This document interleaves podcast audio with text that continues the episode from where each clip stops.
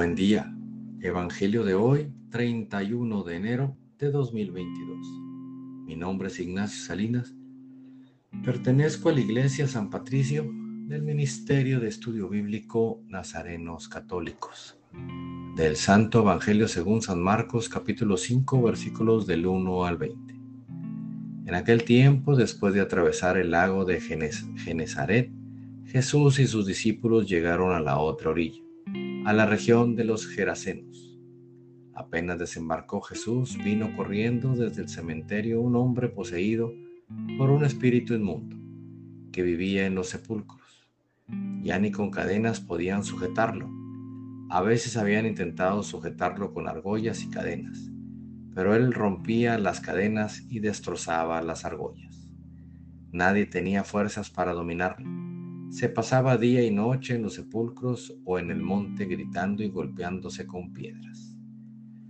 Cuando aquel hombre vio de lejos a Jesús, se echó a correr, vino a postrarse ante, él y gritó a voz en cuello. ¿Qué quieres tú conmigo, Jesús, Hijo de Dios Altísimo? Te ruego por Dios que no me atormentes. Dijo esto porque Jesús le había mandado al espíritu inmundo que saliera de aquel hombre. Entonces le preguntó Jesús, ¿cómo te llamas? Le respondió, me llamo Legión porque somos muchos.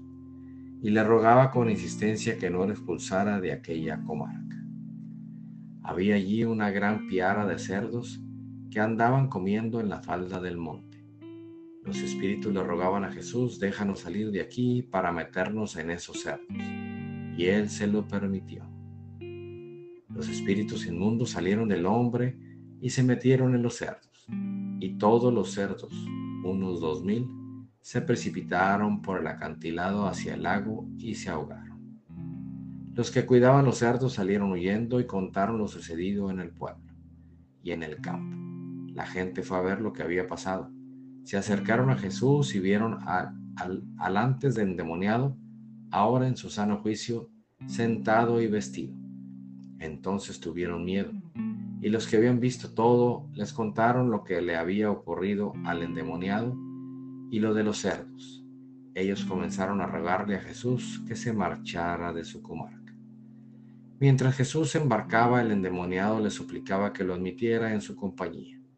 Pero él no se lo permitió y le dijo, vete a tu casa a vivir con tu familia y cuéntales lo misericordioso que ha sido el Señor contigo.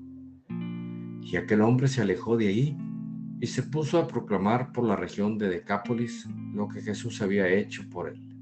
Y todos los que lo oían se admiraban. Palabra viva del Señor. Reflexionemos.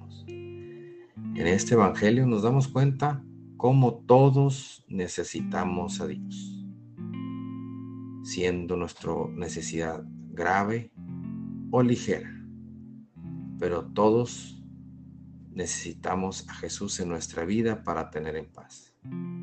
Como en estos días mucha gente está poseída por los demonios de las drogas, la venganza, el poder, la ira, y necesitamos acercarnos a Él para que nos saque, nos libere de esos demonios que no nos dejan vivir, que no nos dejan dormir y cada vez nuestra vida es más intolerable.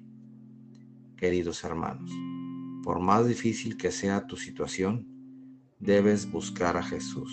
No hay problemas que Él no pueda solucionar. Recordemos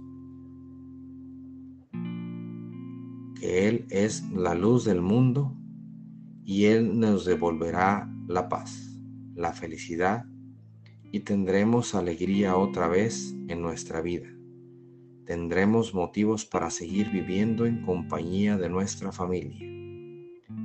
Propósito de hoy. Identifiquemos cuáles son esos demonios y vayamos en busca de Jesús para que nos dé una solución.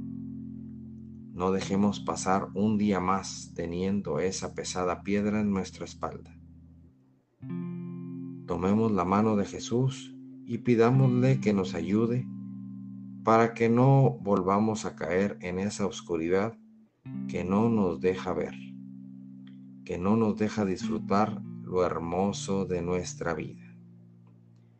Demos gracias a Dios por lo bueno que es con nosotros. Oremos. Nada te turbe, nada te espante. Todo se pasa. Dios no se muda.